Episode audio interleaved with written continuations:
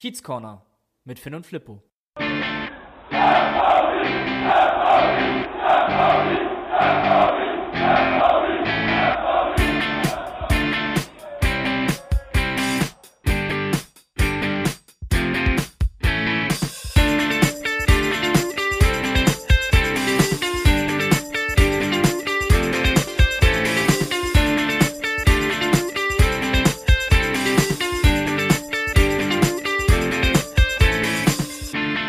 Moin Moin und herzlich willkommen im Kiez Corner. Es ist der 3. Februar und wir fassen heute die englische Woche zusammen und das nicht very English, wie man meinen sollte, mit einer Tasse Tee, sondern äh, Finn grinst mich mit seinem Rotweinglas an. Moin Finn, grüß ja, dich. Sicherlich, Flippo. Ich dachte mir, ich gönne mir heute was ganz Besonderes auf diese erfolgreiche englische Woche mit sechs Punkten.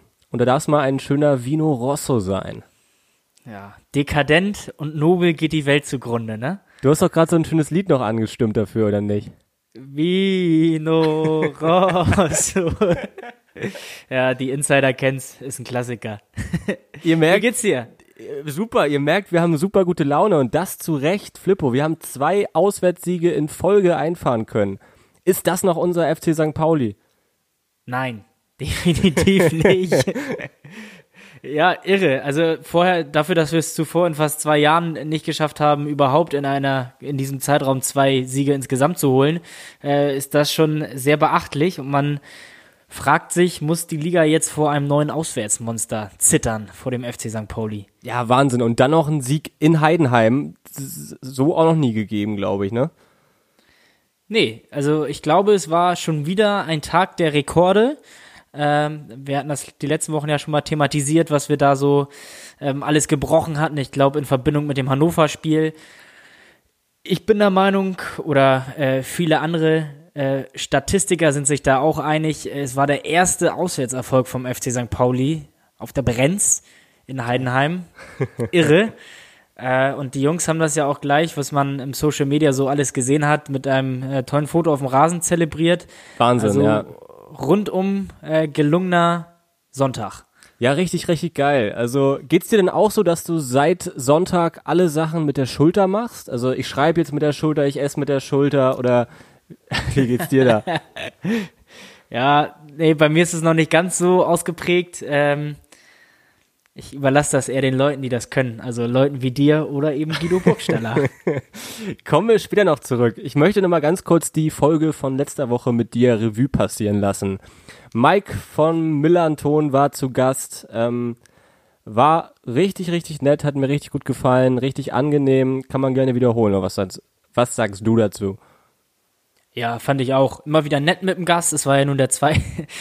Trinkt da dekadent sein Rotwein. Ich sehe das hier gerade. Bringt mich kurz aus dem Konzept. Ähm, nee, also war total cool. Ist immer nett, einen Gast mit dabei zu haben. Es war ja nun der zweite, nachdem äh, Pascal für die Derby-Folge schon bei uns mit dabei war. Ich finde auch immer mal nett, äh, so eine andere Meinung und äh, andere Stimme mit drin zu haben. Und äh, dafür, dass wir es jetzt technisch auch ein bisschen herausfordernd hatten, an drei verschiedenen Standorten zeitgleich aufzunehmen. Wahnsinn, oder? Wahnsinn. Das hätte man überhaupt nicht für möglich gehalten, jetzt als wir die ersten Folgen im Oktober, im September aufgenommen haben. Überhaupt Da- nicht, nee. hatten wir unsere beiden Mikrofone nebeneinander und hatten dann Räume, wo irgendwie zwischendurch Leute reingekommen sind und wir sind professionell geworden, muss man sagen. Ja, Kiez Corner geht mit der Zeit, äh, das kann man so sagen. Nee, also es war ein mega, Ist das noch unser Kiez Corner oder es ist ein, ein Podcast der Fragen heute, merke ich. Nee, war ein mega Podcast letzte Woche. Äh, vielen Dank nochmal an Mike an dieser Stelle. Äh, und wir hoffen, dass wir das vielleicht nochmal äh, wiederholen können in den nächsten Wochen, weil ähm, das Feedback und die Resonanz, die wir zu der letzten Folge bekommen haben, war auch sehr positiv.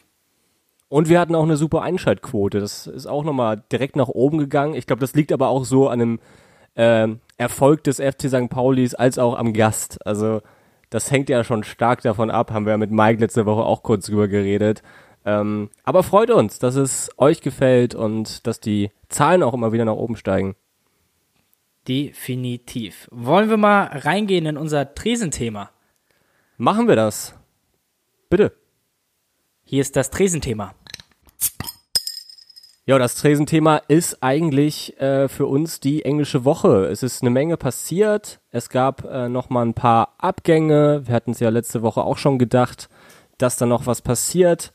Ähm, so ist es auch gekommen. Zwei Spieler wurden noch verliehen mit Kevin Langford, der bis zu Saisonende zum SVW in Wiesbaden ähm, geht und sich da unter anderem Florian Carstens anschließt.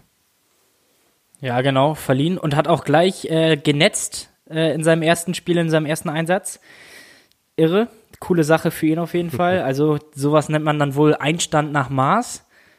Und dann gab es noch eine weitere Personalie, richtig? Genau, Marvin Sänger zieht es ebenfalls bis Saisonende oder also auch bis zum Saisonende zum ersten FC Kaiserslautern an den Betze. Und äh, da drücke ich persönlich die Daumen, dass er den Verein da so ein bisschen retten kann, ähm, weil es sieht ja auch immer schwärzer leider aus, was den ersten FCK angeht, was sehr traurig wäre. Ja. Ja, äh, vielleicht kann er da seinen Teil jetzt dazu beitragen, dass wir ähm, den FCK dann auch in der nächsten Spielzeit auch noch in der Liga weiterhin verfolgen dürfen. Also es wäre wünschenswert, wäre schade um so einen Traditionsclub, finde ich immer. Also ja, auf jeden Fall, auf jeden Fall. Das sind die Vereine, die man äh, dann ganz gerne auch in dem Profibereich sehen möchte, sehe ich. Ja, und wenn du denn so siehst, dass jetzt momentan in der dritten Liga auf den Abstiegsplätzen Magdeburg, Duisburg, Kaiserslautern und Lübeck hängen, ähm, ich halte jetzt nicht so viel von Vereinen wie Magdeburg und Lübeck, aber es ist halt auch schade, wenn man sieht, was für Traditionsmannschaften da mittlerweile unten drin stehen. Ich meine, Duisburg war und Kaiserslautern auch Gründungsmitglieder der Bundesliga und ähm, es ist einfach schade für den Fußball sowas und schade einfach auch für die Fans, weil die alle wirklich krasse Fanszenen haben und ja.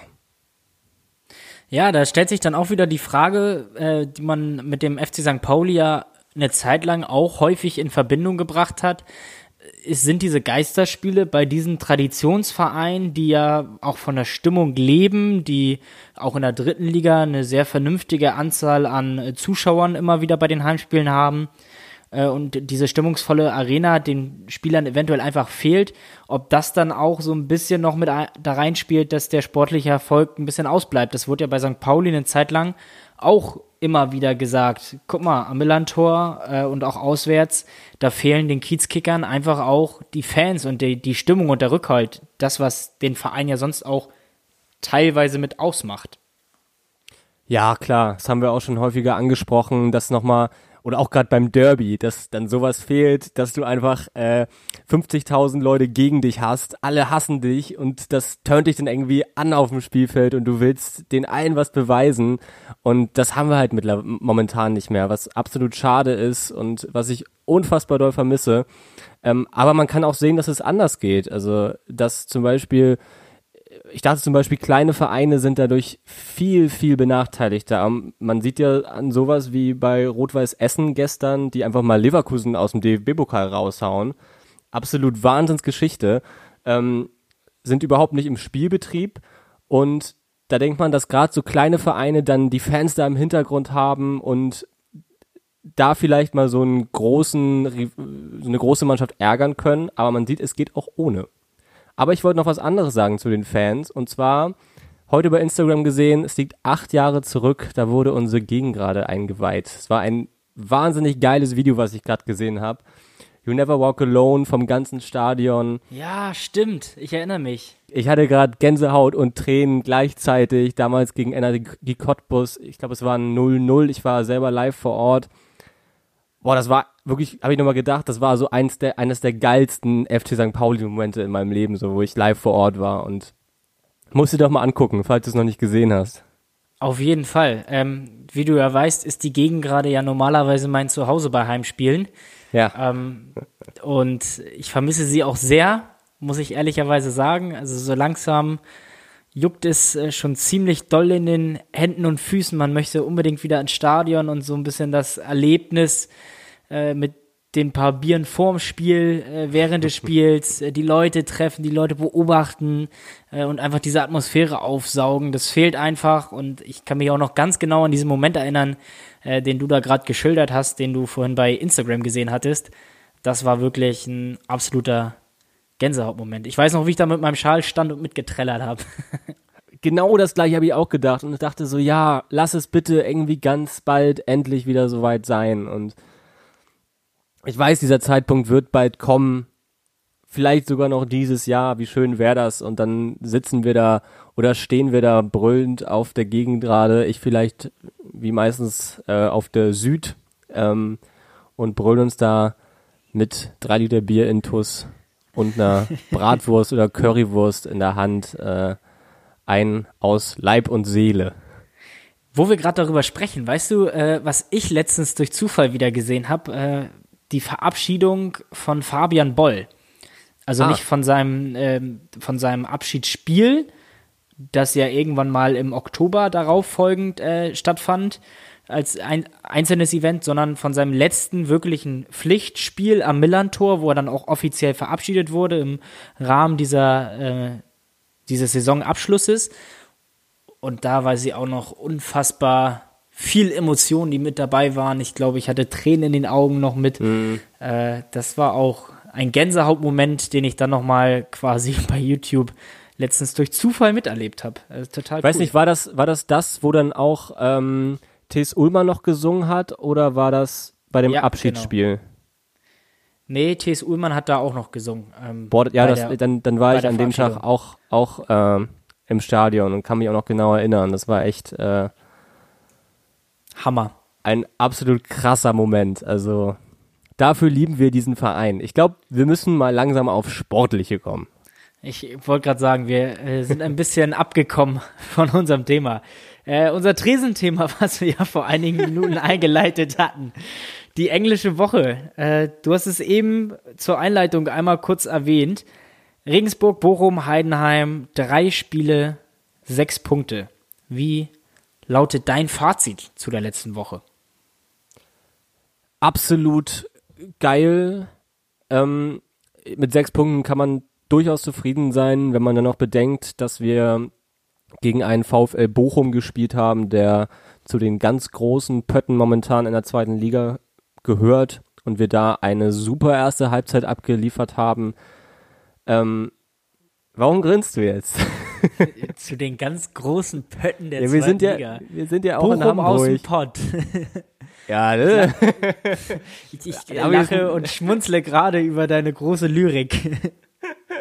Ähm, jetzt habe ich den Faden natürlich absolut komplett verloren. Aber nee, ich wollte zum Bochum-Spiel was sagen. Ähm, ich wollte dich auch Leipzig, nicht aufhalten. Ja, während Leipzig gerade 3 zu 0 in Führung gegangen ist gegen den VfL Bochum, wo ich da gerade bei bin. Ähm, man sieht, wir sind live.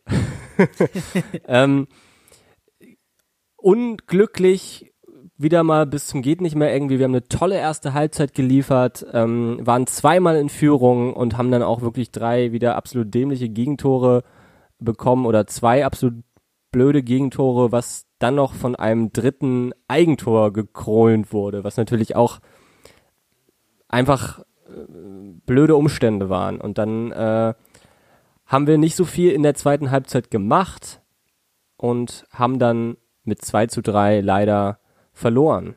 Aber wie gesagt, abhaken gegen Bochum kannst du verlieren.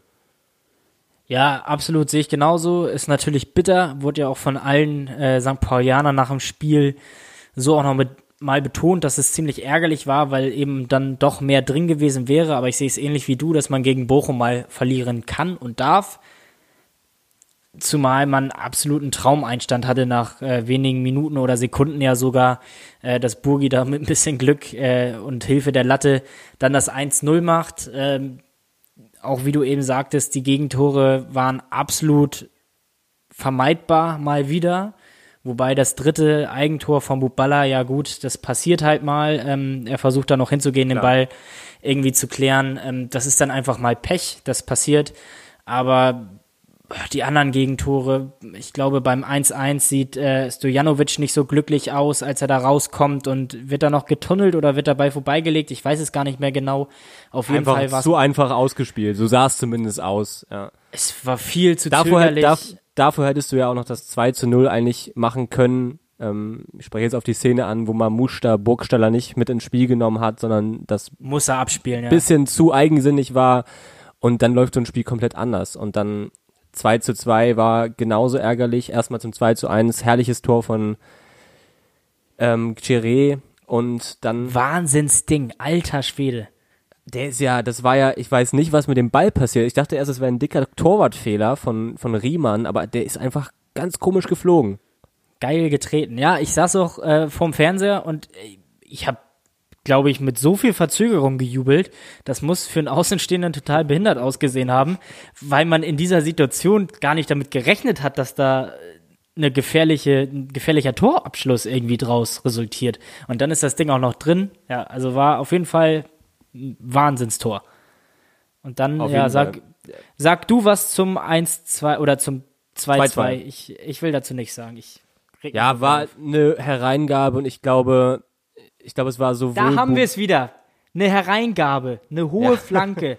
Mal Aber wieder. Da, die war ja auch nicht, die war ja auch nicht gefährlich. Also ich glaube, Ziereis dachte, Stojanovic nimmt sich den Ball. Ich weiß nicht, ob Stojanovic gerufen hat oder Bubala klärt ihn halt. Stojanovic dachte, Ziereis klärt ihn oder Bubala klärt ihn und Bubala dachte, Ziereis klärt ihn oder Stojanovic klärt ihn und letztendlich hat ihn Zoller ins St. Pauli-Tor befördert. Also Wollt ganz, sagen, ganz, ganz krummes Ding. Zoller dachte, wenn ihr alle nicht wollt, mach ich halt, Jungs, ne? Also wenn ihr also, mir das schon so hinlegt. Kennst du, kennst du die Kinder mit den T-Shirts, wenn Mama und Papa Nein sagen, fahre ich eben Oma. so war das. so in der Art. Ja, es ist unfassbar. Äh, wie du eben sagst, noch nicht mal eine gefährliche Hereingabe, weil wirklich drei Leute von Absolut uns nicht. klären müssen. Also es geht ja nicht darum, ja, kann man klären oder muss man irgendwie besser verteidigen. Nein, da müssen Zierreis, Stojanovic oder Bubala, einer von den dreien muss den klären, am besten sogar alle drei und sie knallen zusammen, aber Hauptsache der Ball ist irgendwie weg. Äh, ja, und dann so ein Kaktor, wirklich so ein absolutes Kaktor. Und äh, das zeigt, unsere Flanken oder die Flanken, die man bei uns in 16er reinbringt, müssen noch nicht mal gefährlich werden, damit sie zum Tor führen. Das ist ja. echt unfassbar, dass sich das wie so ein roter Faden durch die letzten Spiele und Wochen zieht. Also diese hohen Hereingaben, das kriegen wir irgendwie überhaupt nicht auf die Kette. Das ist kaum zu glauben. Genau, um das einfach ein bisschen abzuschließen, ähm, zweite Halbzeit haben wir dann meines Erachtens auch ein bisschen zu wenig gemacht. Ich war mit den Wechseln nicht ganz zufrieden. Ich hätte zum Beispiel auch eher einen Matanovic gebracht als einen Makinok, der leider wieder ein bisschen unter seinen Erwartungen war, meines Erachtens. Ähm, für mich eher momentan ein Spieler, den du bei einer 1 zu 0 Führung bringen kannst der da vorne noch ein paar Bälle äh, fix macht, aber momentan leider nicht der Spieler, der ein 3-3 macht. Ähm, wenn du was ja, ich sehe das, sagen... Ich, nee, ich, ich sehe das ähnlich. Äh, also zweite Halbzeit haben wir ja fast gar nichts mehr gemacht. Das war äh, überhaupt nicht gut, was wir da gezeigt haben. Es war eher wieder so ein leichter Rückfall in ähm, alte Zeiten, in Anführungsstrichen, also in die Dezemberwochen. Man muss aber auch dazu sagen, dass äh, Bochum dann ja auch wirklich zu den Spitzenteams der Liga gehört und wenn die 3-2 führen, wissen die das auch clever runterzuspielen. Ne? Also bei all der Offensivpower und Kraft, die wir haben, äh, die sind dann schon clever und abgezockt und abgebrüht, auch wenn die eine unfassbar junge Verteidigung im, im Innenverteidigungsbereich haben. Ja, ich sehe das auch so. Ich hätte auch vielleicht an der einen oder anderen, an ein oder anderen Stelle, oh Gott, oh Gott, äh, anders gewechselt. Ähm, das hätte ich in Heidenheim auch so gemacht, aber ich sage immer wieder, ähm, Timo Schulz und seine beiden Assistenten werden sich da schon irgendwas bei denken. Was ich zu Mackinock noch sagen wollte, ist, dass man ihm wirklich jetzt zugute halten muss, das, was ihm vorgeworfen wurde nach dem Würzburg-Spiel, dass er sich nicht den Arsch aufreißt, dass er äh, die Wege nicht macht, dass er nicht wirklich mit anläuft und, und versucht, Druck auszuüben, schon als erster Verteidiger sozusagen, als Stürmer. Ich finde, das war sehr auffällig. Vielleicht habe ich da auch nur stark drauf geachtet, dass jetzt nach seinen äh, letzten Einwechslungen er da wirklich viel unterwegs war. Also er hat sehr versucht, diesen Eindruck der Lustlosigkeit und des Ich mache nicht mit und stehe hier oder rum oder trab hier nur ein mhm. bisschen rum, dass er sehr versucht hat, diesen Eindruck gar nicht erst aufkommen zu lassen. Das muss man ihm in der ganzen, äh, finde ich, Situation und Diskussion auch mal zugute heißen haken wir das Spiel am besten einfach ab und dann heißt es ja wirklich, man muss jetzt wirklich ein Statement setzen gegen Heidenheim. Also das war so ein Beweispunkt, ja, jetzt haben wir wieder ein Spiel verloren, jetzt lief es ganz gut. Ähm, bleiben wir jetzt auf diesem, ähm, ja, in diesem tiefen Wasser, sage ich mal, oder in diesem Loch? oder kommt man da schnell wieder raus? Und äh, da heißt es, gegen Heidenheim muss auf jeden Fall, da müssen wir punkten. Und es ist natürlich die äh, denkbar schlechteste Situation irgendwie gewesen, als FC St. Pauli nach Heidenheim zu fahren und dort was holen zu müssen, weil äh, wir wissen es selber, oft genug thematisiert, Auswärtsspiele sind jetzt nicht unsere Stärke. Oder ich möchte es mal anders formulieren, sie waren bis vor einigen Wochen nicht unsere Stärke. Ähm, und hinzu kommt, Heidenheim ist ein unfassbar heimstarkes Team. Die, ich glaube, äh, seit Oktober 2019 hatten sie kein Spiel mehr ähm, zu Hause verloren. Also es war ja eine wahnsinnige Statistik. Also es war ja das absolute Gegenteil vom FC St. Pauli. Irre, ja. Und das, obwohl sie ja diese Saison auch nicht allzu gut in der Liga dastehen. Ich glaube, die haben auswärts kaum Punkte geholt und äh, in der Heimtabelle sind sie mit in den vordersten, mit auf den vordersten Plätzen vertreten also da musste man jetzt nicht unbedingt davon ausgehen, dass man da einen Sieg holt. Ich habe vorher gesagt, wenn du da einen Punkt holst, ist das alles prima. Damit kann man äh, durchaus leben. Ähm, und ich glaube, Heidenheim hatte sogar die Chance, mit einem Sieg gegen uns den Rekord von Fortuna Düsseldorf mit den mit dieser Heimserie so ein bisschen einzustellen. Ich glaube, es wären 22 mhm. Spiele in Folge ohne Niederlage gewesen, ungeschlagen. Ähm, das, diesen Erfolg haben wir kurz mal zunichte gemacht. die Träume platzen lassen. Ja, also es war, äh, die, die Vorzeichen äh, standen nicht allzu prickelnd, auch nicht bei unserem Trainer, der von starken Nierenschmerzen seit dem Vorabend vor der Partie geprägt äh, oder geplagt war. War morgens noch im Krankenhaus, da war es sehr, sehr fraglich, ob er mit äh, auf der Bank sitzen könnte überhaupt. Ich glaube, er hat das meiste äh, die meiste Zeit des Spiels auch gar nicht äh, an der Seitenlinie aktiv verbracht, wie mhm. man ihn kennt. Es kam keine Igor oder Finn Ole Rufe, sondern er saß gemütlich Rodrigo. auf der Bank. er saß gemütlich auf der Bank neben Andreas Bornemann, ist hin und wieder mal aufgestanden, aber hat das Ganze dann ähm, ja seinen beiden Co-Trainern überlassen. Scheint sehr schmerzhaft gewesen zu sein und äh, nach dem Spiel war auch so ein bisschen sinnbildlich äh, die Szene, wo alle dann überglücklich waren und ihn so ein bisschen ge gedrückt haben und er so ein mhm. schmerzverzerrtes Lächeln im Gesicht hatte, mhm. aber alle ihn nur mhm. so ganz vorsichtig angefasst und umarmt haben. Also hat ja auch gepasst. Es war ja auch einfach ein dreckiger, Bild. dreckiger Sieg. Also ähm, ja. Ich habe auch so Wom geguckt, glaube ich, nach, nach dem Spiel. Ähm wollen, wollen wir das mal ein bisschen aufarbeiten? Also erstmal drei Veränderungen. Sagen, ja. Drei Veränderungen im Vergleich zum Spiel ähm, gegen den VfL Bochum, Dvigala, Bobala, Benatelli raus. Dafür Zander seit langem mal wieder von Anfang an dabei. Lawrence mit seinem Comeback nach längerer Verletzungspause. Und das erste Mal Eric Smith von Beginn an. Ja, das hatte sich angedeutet. Die Rotation wurde ja angekündigt von Timo Schulz. Äh, Burgstaller stand ja auch noch auf der Kippe. Da hieß es immer wieder, er muss selbst entscheiden, ob er fit ist und spielen kann. Äh, ist er. Im, Nach Im Nachhinein kann man sagen, Gott sei Dank war es und hat sich dazu entschieden, mitzuspielen von Anfang an. Ja, äh, ich hätte tatsächlich vielleicht noch mit einer weiteren Auswechslung oder mit einem weiteren Wechsel gerechnet. Vielleicht kommt er ja jetzt am Freitag. Das wäre unser Norweger gewesen, der Neuzugang. Ähm, du kannst ihn so gut aussprechen. Tore Regenüßen. Regenüßen. Ja. Ist Wahnsinn. Ich mache mich nur Hast lächerlich damit. Also. es ähm, kann einfach auch kein anderer besser, es ist egal. Ja, also äh, kommen wir wahrscheinlich auch gleich drauf zurück. Man, man, man schießt vorne viele Tore, man kriegt aber auch hinten sehr viele Gegentore. Ähm, fangen wir auch einfach mal mit dem Spiel an. Also, ich glaube, die ersten zwölf Minuten äh, ging das Spiel einfach in eine Richtung ich glaube, wir hatten schon sieben oder acht Torschüsse, das war der absolute Wahnsinn. Ähm, sind ja da auch sehr schnell in der dritten Spielminute durch ähm, Guido Burgstaller in Führung gegangen. Mal wieder. Also frühes Tor für uns ist ja in den letzten Wochen auch schon fast Tradition und ja. gehört zum guten Ton. Ja. Und äh, dass Guido Burgstaller äh, der Dosenöffner ist, ist ja ähm, auch nicht unbekannt dann in den letzten Spielen. Genau, ob er jetzt an beteiligt war an einer, oder ein Tor vorbereitet hat wie in Hannover und der dann auch noch selbst früh zum 2 zu 0 damals getroffen hat oder jetzt die letzten Spiele auch die Dinger selber direkt knipst in den ersten Minuten. Ähm, ja, ganz stark. Also ähm, mit der Schulter das Ding da angenommen und dann vielleicht noch ein bisschen Glück, dass es mittlerweile die Torlinientechnik gibt. Ähm, nee, nicht gibt.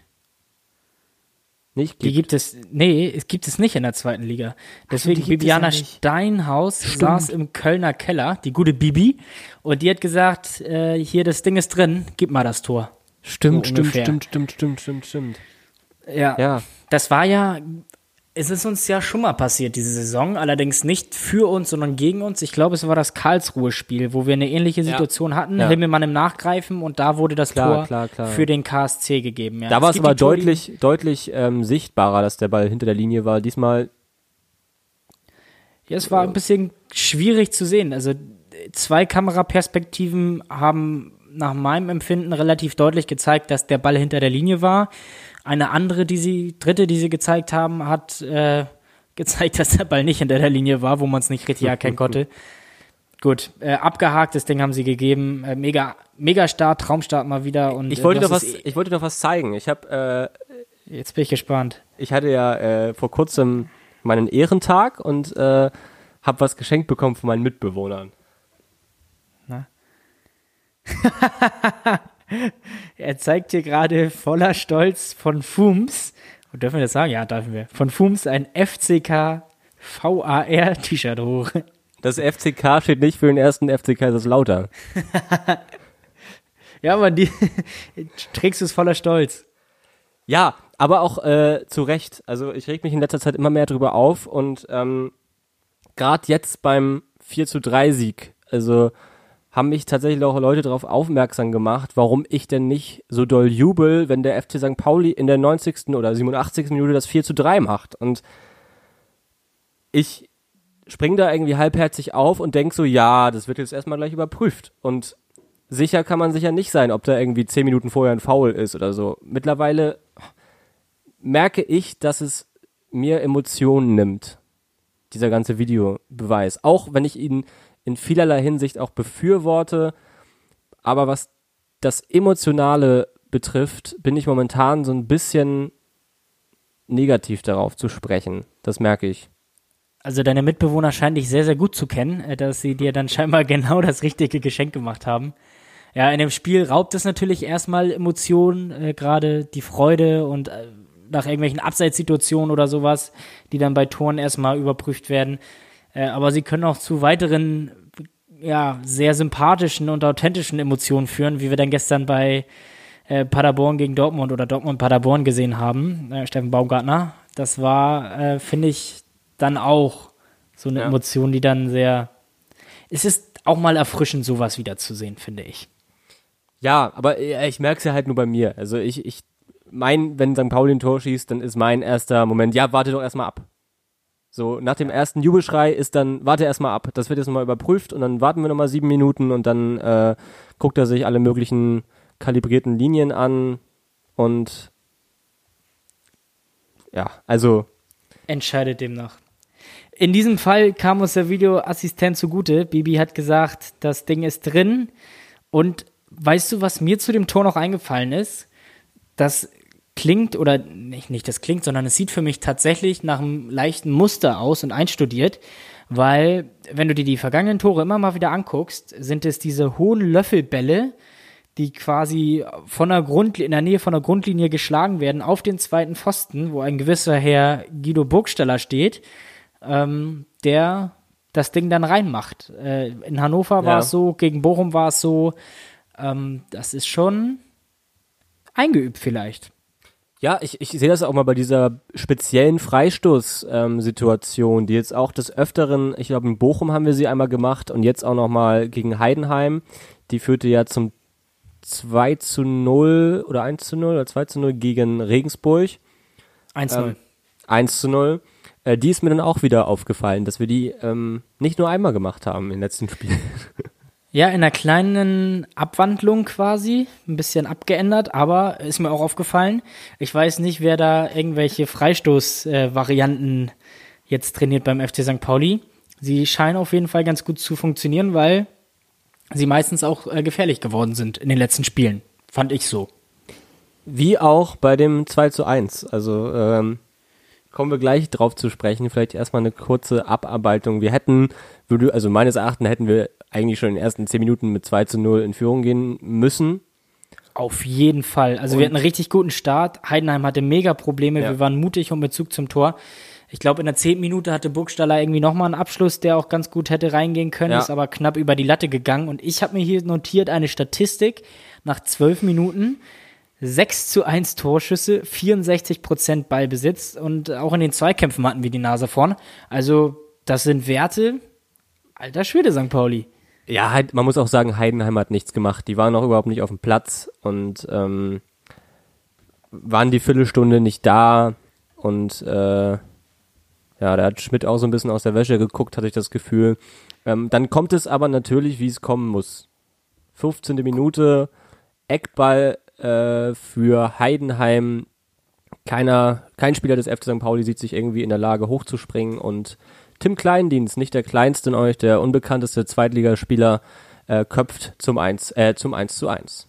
Ausgleich. Ja, we wenige Tage nach seiner Wiederverpflichtung äh, vom FCH ist ja wieder zurückgeholt worden, nachdem er den Verein zuvor verlassen hatte. Ähm, ja, aus dem Nichts nach der Ecke der Ausgleich. Mal wieder ein Gegentor nach hoher Reingabe.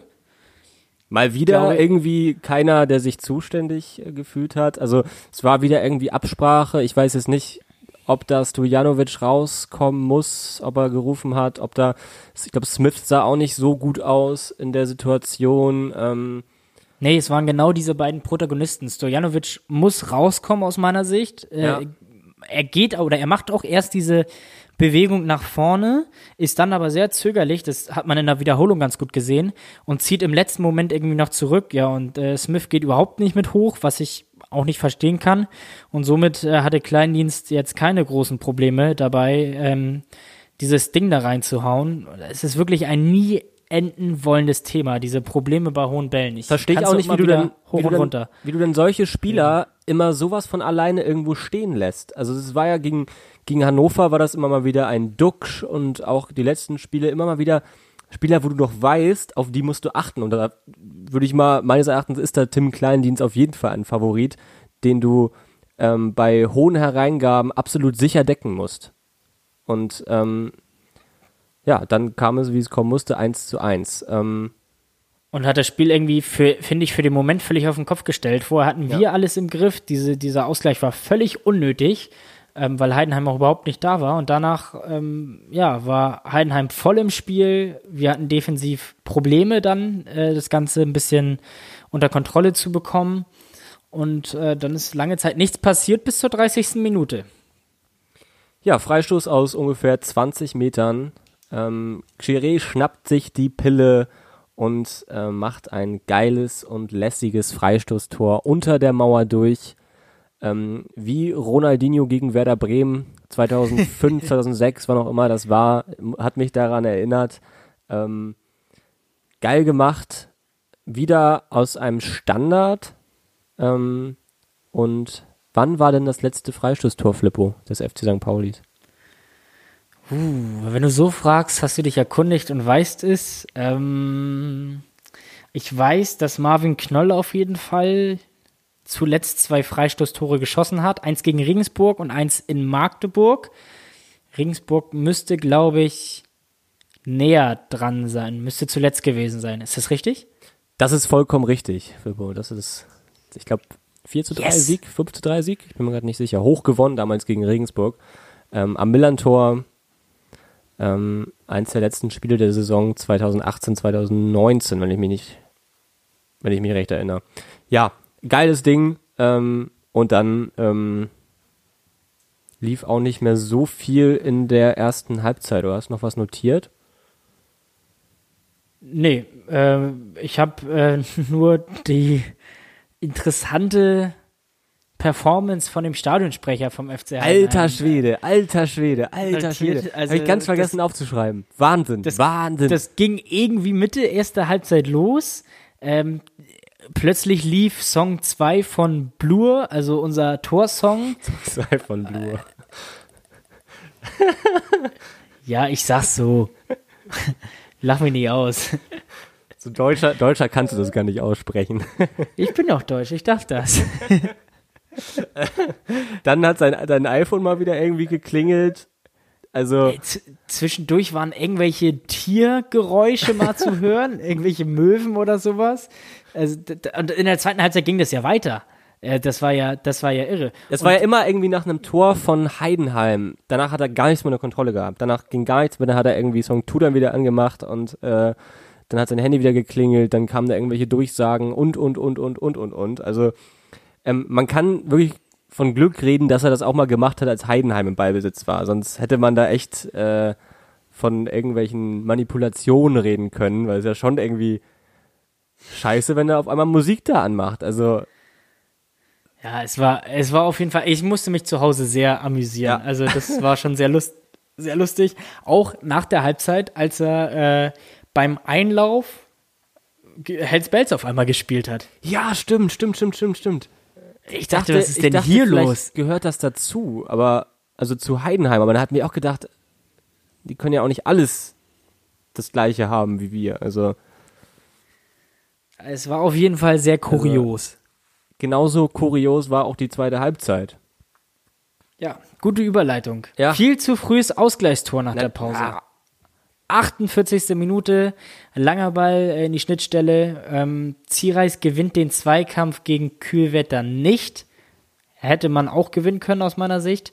Ähm, und der hat dann natürlich die Qualität, hat ja auch schon einige Buden gemacht in dieser Saison, ähm, den Ball über den herauseilenden Stojanovic rüber zu löffeln. Äh, auch das kann man wieder besser verteidigen und geht Ja. viel, viel zu einfach. Das war auch wieder eine Einladung von unserer Defensive. Das war eine absolute Einladung und dann am Ende wirklich auch stark gemacht von Kühlwetter, muss man sagen, wie ein Erling Haaland hat er den da irgendwie rübergelupft. Ähm, starkes Tor, aber du darfst den da nicht nach 48 Minuten, drei Minuten nach der Pause da so frei durchlaufen lassen. Ähm, und dann hatten wir wirklich genau zwei Minuten später wirklich die, noch große Chancen von Burgstaller, da später, kurz, spä kurze Zeit später auch noch von Mamouche.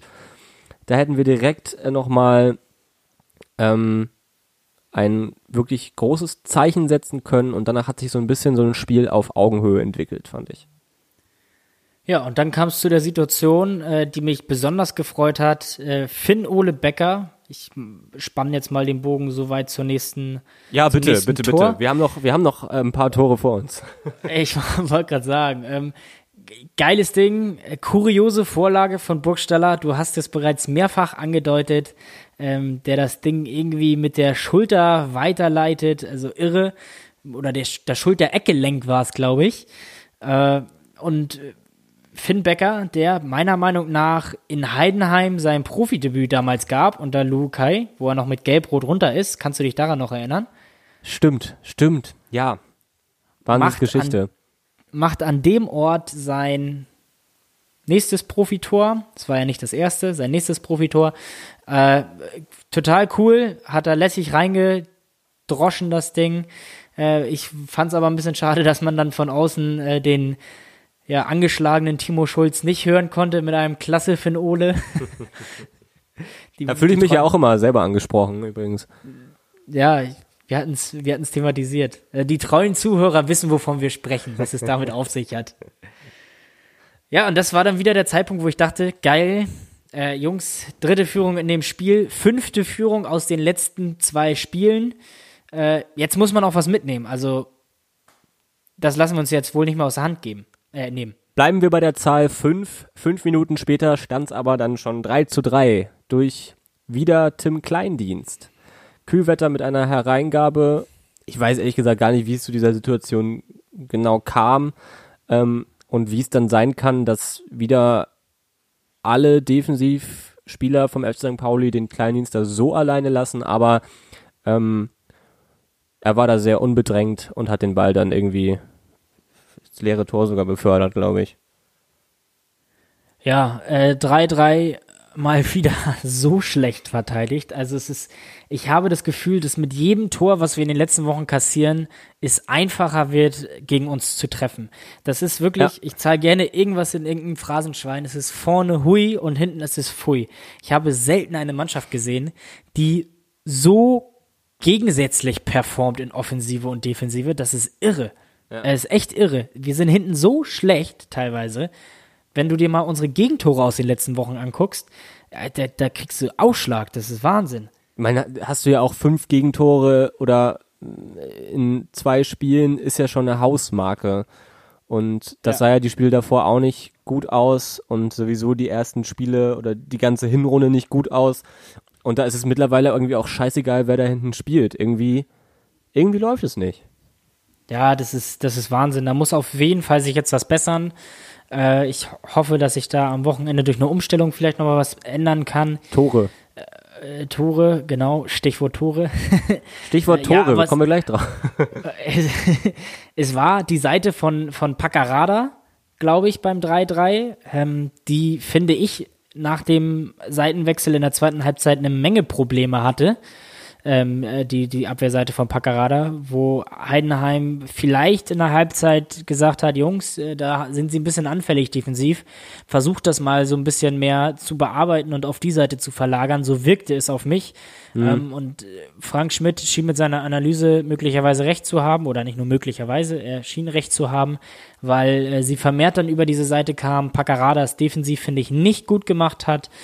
Ähm, ja, und so kam es dann, ich habe es eben kurz angesprochen, zu der Situation, dass du gegen Bochum und in Heidenheim insgesamt fünfmal führst und keine einzige davon verteidigen kannst. Das ist, wir werden gleich drüber sprechen, äh, nochmal gut gegangen, aber normalerweise in unserer Situation ein Umstand und ein Zustand, äh, den es nicht geben darf. Also das darfst du dir nicht erlauben. Du gibst es jedes Mal wieder aus der Hand. Unfassbar. Das darf so nicht sein. Auf keinen Fall. Nichtsdestotrotz konnten wir trotzdem das 4 zu 3 erzielen. 87. Minute, ein absoluter Traumpass von Ditgen, ähm, der perfekt in den Lauf von Salazar spielt, der den Ball absolut geil annimmt im gegnerischen 16er und dann cool bleibt und zum 4 zu 3 ein äh, Dings Schiebt. hier einschiebt, ja, einschiebt. Ein, ein Dings. Ein nickt, wollte ich gerade sagen, aber das hat ja gar keinen Sinn gemacht. Ähm, Was für ein Zuckerpass von Ditgen, oder? Boah, herrlich. Also Wahnsinn. Ich habe mal wieder gedacht, das ist abseits, aber ähm, du konntest dich nicht richtig freuen. Ich konnte mich dann später doch noch freuen. Nee, also es war ein Megator, richtig schön rausgespielt. Äh, wie gesagt, Zuckerpass von Ditgen und Salazar dann eiskalt. Äh, dem merkt man das auch richtig an, dass er äh, die letzten Wochen wieder gut drauf ist. Das tut uns auch gut, unserem Spiel. Haben wir auch angesprochen, dass, dass, du merkst es wieder im Spiel, wenn der Salazar da ist, dann es macht was mit der kompletten Mannschaft. Definitiv. Das ist so Definitiv. ein wichtiger Posten momentan und äh, eigentlich kann man jetzt schon sagen, man darf sich nicht zu doll auf ihn verlassen, denn er ist auch bald weg. Ja, haben wir ja letzte Woche mit Mike auch drüber gesprochen. Ja, auch so ein, so ein Motivations- und, und Zugpferd irgendwie. Also ja. der hat, der steht irgendwie nur unter Spannung äh, die Zeit, wo er auf dem Spielfeld ist. ich finde auch ganz interessant im Vergleich zu der Anfangszeit der Saison, wo ich ihn gesehen hatte, wo ich immer wieder dachte, oh Gott, der hat aber ähm, konditionell ganz schön noch Luft nach oben und das wird Probleme. besser, ne? Wird absolut besser. Ähm, irre. Also was der momentan abspult, ähm, ist schon sehr, sehr vernünftig für sein Alter, finde ich. Ähm, mit dem haben wir derzeit viel Freude, auch wenn ich immer wieder seine äh, Defensivarbeit äh, hier und da noch bemängel. Aber auch das wird, finde ich, besser. Und ähm, ja, er findet momentan auch ganz gut den Mix zwischen Ball halten und Ball abspielen. Das ist ja sonst hin und wieder auch mal eines seiner Probleme. Ganz genau. Und dann haben wir die drei Punkte mit einem unfassbaren 4 zu 3 Sieg in einem Heidenheim, in dem man eigentlich gar nicht gewinnen kann, mitgenommen. Ist das noch unser St. Pauli? Locker lässig. Ich meine, es war doch klar, dass wir als altbekannte Auswärtsmonster äh, diese starke Heimserie von, von Heidenheim reißen lassen. Für mich zumindest. Bevor wir zu unseren beiden äh, Rubriken kommen, den Kiezkicker und den Dösbaddel der Woche küren, möchte ich nochmal zwei Spieler ansprechen. Einmal ähm, Rico Benatelli, ähm, wir haben ja gerade im Vorfeld schon gesprochen, dass wir vermuten, wurde jetzt auch gar nicht mehr so richtig was drüber geschrieben, meine ich, ähm, dass der wohl einfach nur geschont wurde, weil ich persönlich habe jetzt nicht keinen Grund dafür gesehen aus den letzten Spielen, dass der ähm, einen Platz auf der Bank verdient hätte. Flippo, deine Meinung dazu? Definitiv nicht. Also für mich auch eines äh, der Gesichter der letzten Wochen. Äh, wir haben viel über Mamouche, Burgstaller, Salazar, Kire gesprochen, die ja wieder erstarkt sind im, im Offensivbereich, wo wir es richtig gut machen. Ähm, Benatelli war für mich die letzten Wochen und Spiele quasi mit seinem Tor gegen äh, Würzburg, wo er der beste St. Paulianer auf dem Platz war für mich. Äh, der Spieler, der uns defensiv so ein bisschen die Stabilität verliehen hat, auch wenn wir trotzdem noch zu viele Gegentore fangen. Ähm, ich glaube, der brauchte einfach mal eine Pause. Das, das ist so. Ja. Und, und auch einfach ein, einer der wenigen Spieler, die ganz, ganz, ganz, ganz selten nur zu individuellen Fehlern neigt. Ja, also Bom Bomben Januar hat er gespielt, finde ja. ich. Das war war schon stark. Ähm, da bin ich auch mal gespannt, wie sich Schulz da die nächsten Wochen entscheiden wird. Ähm, das wird ja ein Kampf zwischen ähm, Benatelli und Smith werden. Ich weiß nicht, wie hast du sein Debüt für uns erlebt, Eric Smith? Erstes Mal in Heidenheim im Einsatz gewesen? Ja, wir haben es angesprochen, unglücklich beim 1 zu 1. Ähm, ja, sonst äh, Boah, ich kann auch wenig, wenig zu sagen. Also äh, defensiv sah es ja alles irgendwie nicht so gut aus. Ich glaube jetzt, dass er sonst an den anderen Gegentoren nicht so doll beteiligt war. Ähm, ist mir soweit jetzt nicht groß aufgefallen, was vielleicht auch gar nicht schlecht auf seiner Position ist. Was meinst du? Ja, ich finde, war ein solides Debüt. Äh, der Fehler beim, also ich kreide es ihm jetzt einfach mal als Teilfehler an beim 1-1 Ausgleichstreffer äh, ansonsten, ja, war bemüht, hat finde ich, auch über weite Strecken gut gemacht. Ja, man erwartet natürlich ein bisschen, also ich glaube, die Erwartungshaltung war einfach sehr, sehr hoch. Ähm, und dann jemanden daran gleich zu bewerten in einem Spiel, wo wir vier Gegentore bekommen, wo, wobei er ja nicht bei jedem Gegentor auf dem Platz stand. Ich glaube, der muss sich auch ein bisschen finden. Er und Schulz haben ja nach dem Spiel beide gesagt, dass äh, er noch nicht ganz fit ist, das merkt er selber, das merkt der Trainer wohl auch, dass er noch nicht an seiner Leistungsgrenze ist. Der braucht auch erstmal wieder Spielpraxis, muss sich in die Mannschaft einfinden, muss ja. die Abläufe so ein bisschen bei uns lernen und dann, glaube ich, kann man das Klar. in zwei, drei, vier Wochen mal ein bisschen besser bewerten und sollte man jetzt nicht so auf ein Spiel Klar, gucken. Den musst du ja erstmal auch in die Mannschaft integrieren. Also der wurde ja sowieso ein bisschen ins kalte Wasser gleich geschmissen ähm, direkt von Anfang an. Ein Spieler, der mir dann aber ganz gut gefallen ist, ähm, ist der Spieler, der für ihn eingewechselt worden ist. Ab der 59. Afes Aremu ähm, war ich eigentlich die ganze Saison etwas enttäuscht, ähm, haben vorher viel über ihn geredet ähm, und uns sehr auf ihn gefreut. Für mich bislang eher durch schwache Partien aufgefallen. Ähm, fand, hat keinen schlechten Eindruck gemacht in Heidenheim. Ja, ich äh, konnte beide Einwechslungen jetzt nicht unbedingt nachvollziehen. Das hat aber nichts mit ihm als Person, sondern eher taktisch was zu tun. Er wurde ja zuvor gegen Bochum auch schon eingewechselt. Ja, hat's vernünftig zum gemacht. Ja, genau. Zum Beispiel in Bochum, ich fand's leider wieder katastrophal so ein bisschen. Fand ich keine gute Partie. Aber jetzt in Heidenheim. Ja, ist auch schwierig, in so ein Team reinzukommen, was eh gerade ein bisschen im Abwärtstrend war. Das war ja im Bochum-Spiel so. Ähm, ich finde, dass er, finde es ähnlich wie du, dass es gegen Heidenheim vernünftig gemacht hat. Ähm, ist es auch wieder da auffällig, dass was wir die letzten Wochen schon besprochen hatten, dass Timo Schulz sehr doll versucht, äh, die jungen Leute irgendwie noch mal ein bisschen mit reinzubringen und ranzuführen. Das Leon Flach ist ja auch immer mindestens der zweite Spieler, der eingewechselt wird äh, zuletzt. Ähm, ja, hat es vernünftig gemacht, hat sicherlich, glaube ich, auch einiges an Konkurrenz auf seiner Position. Vielleicht ist das auch so ein Faktor, der möglicherweise mitspielt, ähm, dass er jetzt nochmal wieder zweimal die Chance bekommen hat, weil Schulz eben weiß, was da in den nächsten Wochen auch zurückkommt und für einen Konkurrenzkampf herrschen wird auf seiner Position, um ihm eben nochmal die Bühne zu geben, sich zu beweisen. Warten wir mal ab. Ich habe ihn in den Testspielen gegen Bremen, die ich gesehen habe, als sehr, sehr gut empfunden. Im Ligabetrieb konnte das leider nicht so auf die aufs Spielfeld mhm. bringen, seine Qualitäten. Schauen wir mal. Ja, wie angekündigt, bevor wir zum Ende kommen, küren wir jetzt noch unsere beiden Kiezkicker und Dösbaddel der Woche. Wir fangen heute mal an mit dem Dösbaddel, oder? Oder wie immer. Ich wollte dich gerade fragen. Ja, machen wir es mit dem Dösbaddel der Woche zuerst. Hier, hier ist der Dösbaddel der Woche. Ja, ich äh, mach's ein bisschen kürzer. Ich habe mich jetzt, oder wir haben uns zusammen für Daniel Buballa entschieden. Ähm, für mich kein gutes Spiel in Bochum gemacht, insgesamt so ein bisschen. Zu Hause gegen Bochum. Habe ich in Bochum War- gesagt? Ja, Ja. war ein Heimspiel. Ja. ähm, Ändert aber nichts an dem Fakt. Nee, ändert nichts dran. Ähm, ja, sowieso nicht so ganz seine Saison, wenn man so seine Leistung aus äh, dem aus der letzten Saison sieht.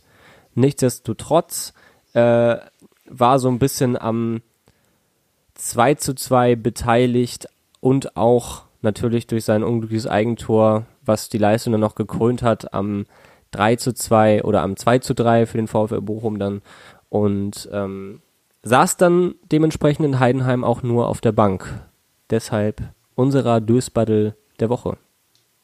Genau. Ich weiß gar nicht, ob das jetzt sowas mit der Leistung gegen Bochum zu tun hat, dass er auf der Bank saß. Ich glaube auch, er war dann ein Opfer in Anführungsstrichen der Rotation, kann ich mir gut vorstellen. Hat natürlich letzte Saison eine überragende Serie gespielt, ähm, was viele sicherlich nicht von ihm erwartet hätten. Finde ich in dieser Saison allerdings noch einer der besseren Verteidiger, die wir hatten in der Hinrunde. Ähm, aber auch nicht das Leistungsniveau, was er wirklich kann. Ich war ein bisschen traurig, äh, wo wir gerade über die Abwehr sprechen, dass Olson nicht dabei war. Der ist ja kurzfristig äh, vor dem Bochum-Spiel aus dem Kader gestrichen worden, wegen muskulärer Probleme. Vorsichtsmaßnahme wurde gesagt. Ähm, jetzt bin ich ein bisschen stutzig geworden. Man hat die letzten Tage auch nichts gelesen, ich zumindest nicht. Doch, ähm, Ähm, trainiert wieder mit seit heute.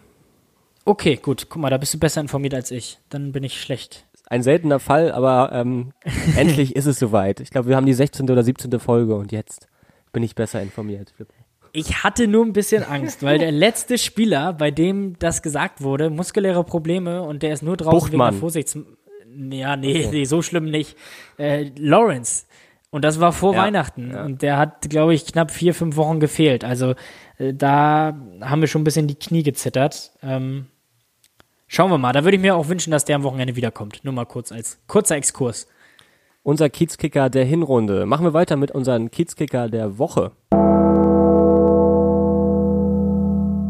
Flippo. Ja, darf ich? Nee, du bist es nicht, aber du darfst es, äh, Achso.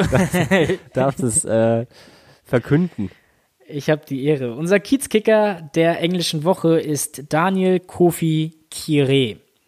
Finde ich absolut verdient. Zwei Dinger gemacht. Ähm, eigentlich beide Spiele herausgeragt.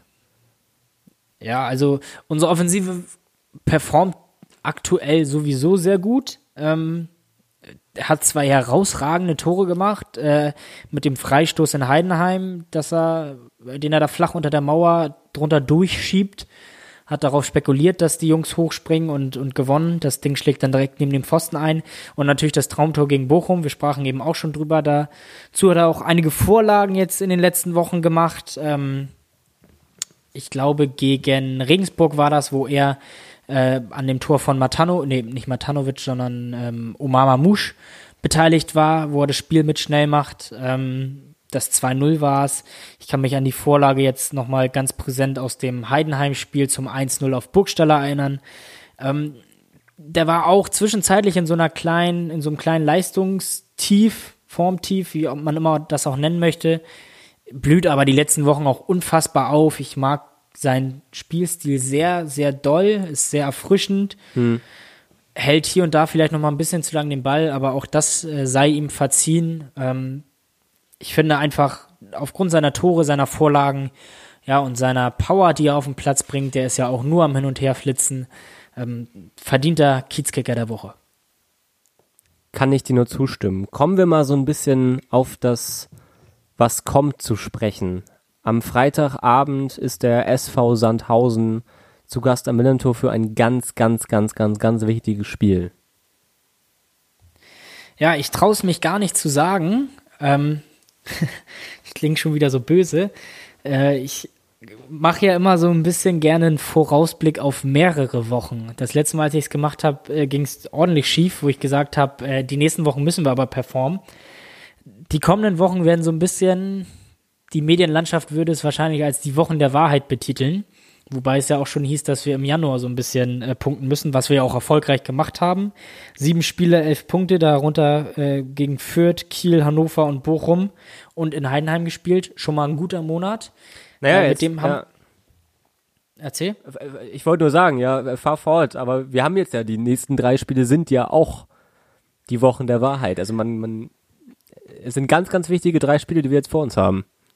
Da wollte ich nämlich auch drauf hinaus. Also wir spielen jetzt zu Hause gegen Sandhausen, die ein Punkt hinter uns sind. Dann fahren wir nach Nürnberg, die ein Punkt vor uns sind. Und äh, dann reist Darmstadt zu uns, die aktuell drei Punkte auf dem Konto mehr haben als wir. Also das sind wirklich drei sehr wichtige Spiele, wo es in jedem einzelnen Spiel für mich persönlich primär erstmal heißt, verlieren verboten.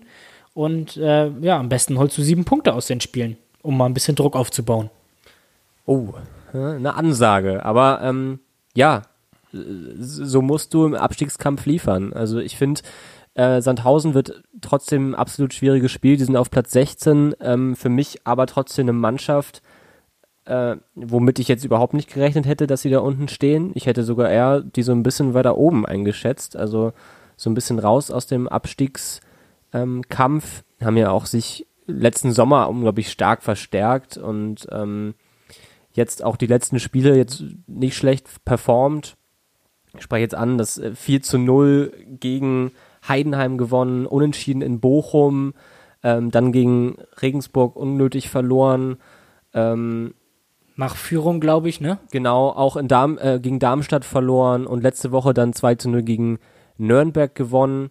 Ähm, also das ist jetzt keine Mannschaft, wo du sagst, ja, die sind in der kompletten Miserie und da musst du jetzt drei Punkte holen. Das wird ein absolut äh, harter Brocken und ähm, was heißt, du musst nicht drei Punkte holen? Eigentlich solltest du drei Punkte holen bei so einem Spiel. 15. gegen 16. Ähm, ja, es ist so ein klassisches Sechs-Punkte-Spiel, sagt man ja ganz gerne.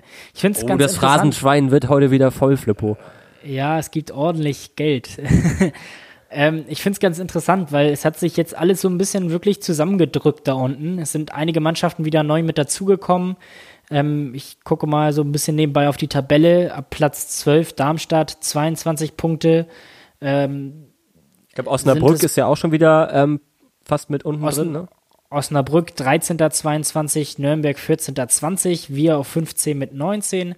Momentan ja, also, Sandhausen 18 ja. und äh, Braunschweig mit 17. Also das ist relativ eng beieinander. Das war vor ein paar Wochen noch anders. Ähm, da waren wir ziemlich abgeschlagen, äh, die letzten vier. Ähm, und deswegen gilt es jetzt auch, nicht nur die eigene äh, sportliche Situation weiter zu verbessern in den nächsten Wochen, sondern die der anderen auch noch gleich mit zu verschlechtern. Ähm, das ist nämlich auch sehr entscheidend dabei. Und was einfach an der zweiten Liga auch auffällt, momentan gewinnt ja auch jeder gegen jeden. Da hast du dann mal so ein Ding, dass Sandhausen 4-0 gegen ähm, Heidenheim gewinnt oder sonst was passiert. Ähm, Braunschweig, äh, Würzburg, haben die gewonnen gegen Düsseldorf? Ja. Ja, die haben gewinnen gegen Düsseldorf. Hätte man sich auch nicht ausmalen können. Also da kann wirklich alles passieren. Ähm, momentan schätze ich da auch alle ähnlich stark ein. Vielleicht Nürnberg ein bisschen schwächer. Die schwächen momentan schon extrem, was mich auch bei der Mannschaft immer wieder wundert. Ähm, Hohe Qualität normalerweise, ne? Ja. ja. aber es hat man ja schon letzte Saison gesehen, dass das äh, nicht viel gebracht hat. Hatten sie ja letzte Saison auch und sind da auch fast ähm, runtergegangen. Ähm, da würde ich sagen, da musst du dann auch mal drei Punkte holen und die anderen Spiele entscheidet dann wirklich auch der Kampf. Also darum geht's auch am Freitag. Den Kampf annehmen und äh, wir haben eine ab absolut kämpferische Mannschaft, ähm, die darauf auf, darauf auf Bock hat. Ähm, nur haben wir auch eine Defensive, die gerne mal ins Schwanken gerät. Und das gilt es am Freitag absolut zu vermeiden, vielleicht schon mit Tore oder mit Toren.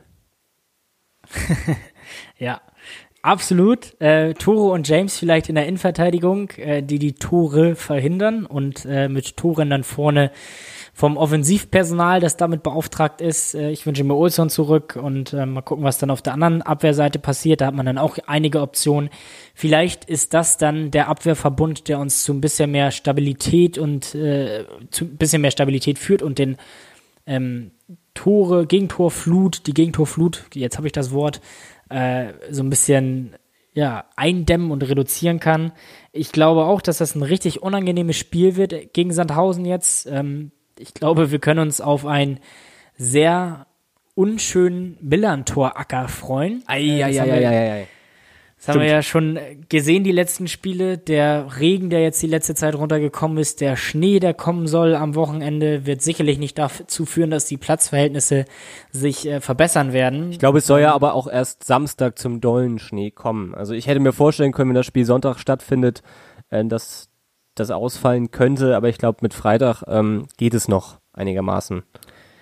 Schauen wir mal, was erwartest du denn von Sandhausen? Weil ich erinnere mich ans Hinspiel, äh, da haben wir ein relativ vernünftiges Spiel für unsere Phase damals abgeliefert, haben aber es nicht geschafft, gegen sehr, sehr defensiv mauernde Sandhäuser, die, äh, glaube ich, mit dem Halbzeitpfiff das 1-0 damals gemacht hatten, äh, so eine Lösung zu finden und zu Torchancen zu kommen.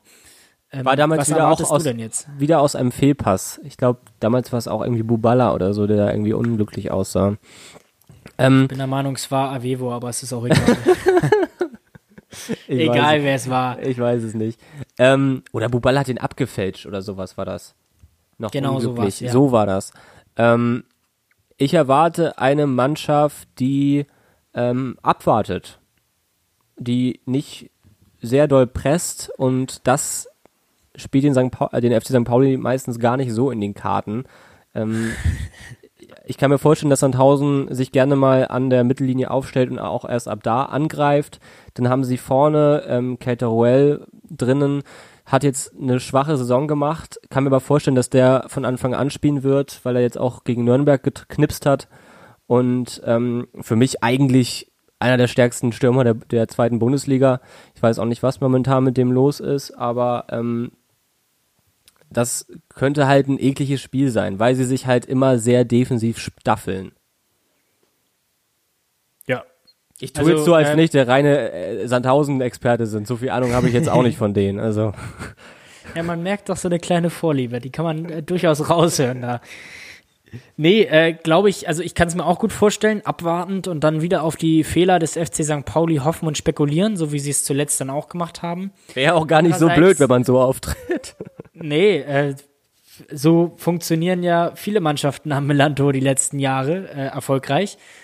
Äh, ich kann mir aber auch vorstellen, oder vielleicht ist es auch ein Wunschdenken von mir, dass Sandhausen sich sagt, äh, pass mal auf, dass der FC St. Pauli, die sind momentan gut drauf, wenn wir die hinten ein bisschen unter Druck setzen und beschäftigen, kriegen sie Probleme.